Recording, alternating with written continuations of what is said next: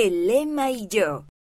Los jóvenes comparten la manera en que viven las palabras de los lemas de las mujeres jóvenes y de los quórums del sacerdocio arónico.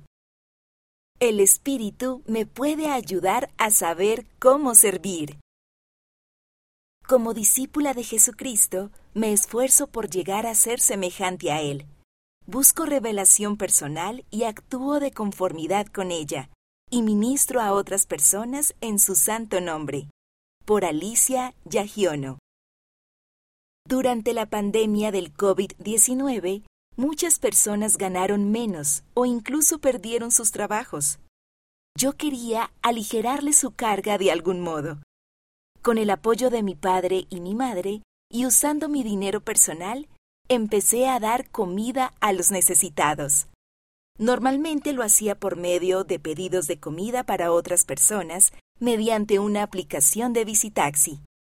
Algunas veces dejaba comida en los lugares designados para aquellos que tenían dificultades. En Indonesia hay muchos conductores de mototaxi. Para reservar sus servicios, usamos una aplicación en nuestros teléfonos. Durante la pandemia, los conductores estaban teniendo dificultades para recibir pedidos. Un día, seguí una impresión del espíritu de ayudar a un conductor desconocido.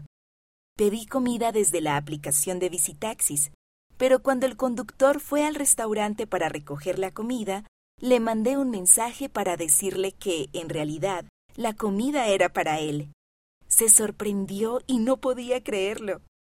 Cuando le dije que la comida era para él, inmediatamente me dio las gracias y oró por mí.